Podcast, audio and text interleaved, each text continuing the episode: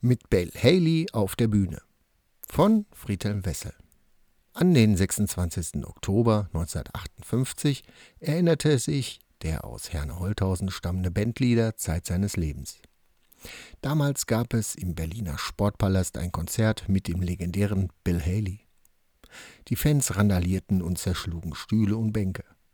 Kurt Edelhagen verurteilte danach aber das aggressive Verhalten der jugendlichen Besucher, den sogenannten Halbstarken. Später spaltete sich sogar Elvis Presley in die Diskussion ein, denn der King of Rock'n'Roll absolvierte damals gerade seinen Militärdienst in Deutschland. Und so gab es in Frankfurt sogar ein Treffen zwischen Edelhagen, Bill Haley und Elvis Presley. Kurt Edelhagen wurde 1920 in Holthausen geboren. Nach dem Schulbesuch studierte er an der Essener Volkwang-Schule die Fächer Klavier, Klarinette und Dirigieren. Von 1939 bis 1945 gehörte der Herner einem Militärmusikzug an. Bereits im Mai 1945, kurz nach Kriegsende, suchten die englischen Besatzer für den Herner Battle Axe Club eine Band. Der junge Herner Edelhagen stand bereit und spielte mit zwölf Musikern zum Tanz auf. Edelhagen zwingte sich mit seiner Band bald auch in die Herzen der Zivilisten. Im legendären CC an der Bahnhofstraße war die Band von nun an oft anzutreffen. Ab 1946 ging Kurt Edelhagen mit seinen Musikern bereits auf Tournee.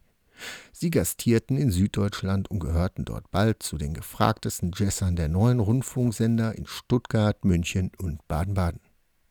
1952 entdeckte Edelhagen die Sängerin und Schauspielerin Katharina Valente. Danach stand der gebürtige Holthausener mit bekannten Schlagersängern wie Roy Black, Willi Schneider und Willi Midowitsch auf der Bühne. 1957 zog es Edelhagen bereits nach Köln, wo er unter anderem eine Jazzklasse der Musikhochschule leitete. Der aus Herne Holthausen stammende Bandleader wuchs in einem sehr musikalischen Elternhaus auf. Schon als Fünfjähriger erhielt er Violinunterricht. Dabei, so beschrieb Kurt Edelhagen einmal seinem Vater, der den Unterricht überwachte, als guten Amateur. Daher setzte er große Hoffnungen in den kleinen Kurt, der aber wohl unter der damals nicht kindgerechten Größe des Instruments litt und oft verzweifelte. An diesem Punkt sind wohl viele potenzielle Musiker gescheitert, meinte der Orchesterleiter später einmal. Kurt Edelhagen verzagte nicht kam als Erstgeborener dem Wunsch des Vaters nach und wurde schließlich Berufsmusiker. Meinem Vater habe ich sehr viel zu verdanken, resümierte der Holthausener.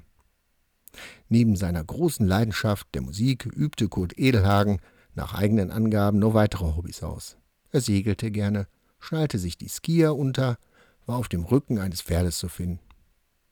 Unterstützung und großen Halt fand der Orchesterchef in seiner Familie, die in Köln lebte. Frau Helga und den Kindern Frank, Viola sowie Marina. Musik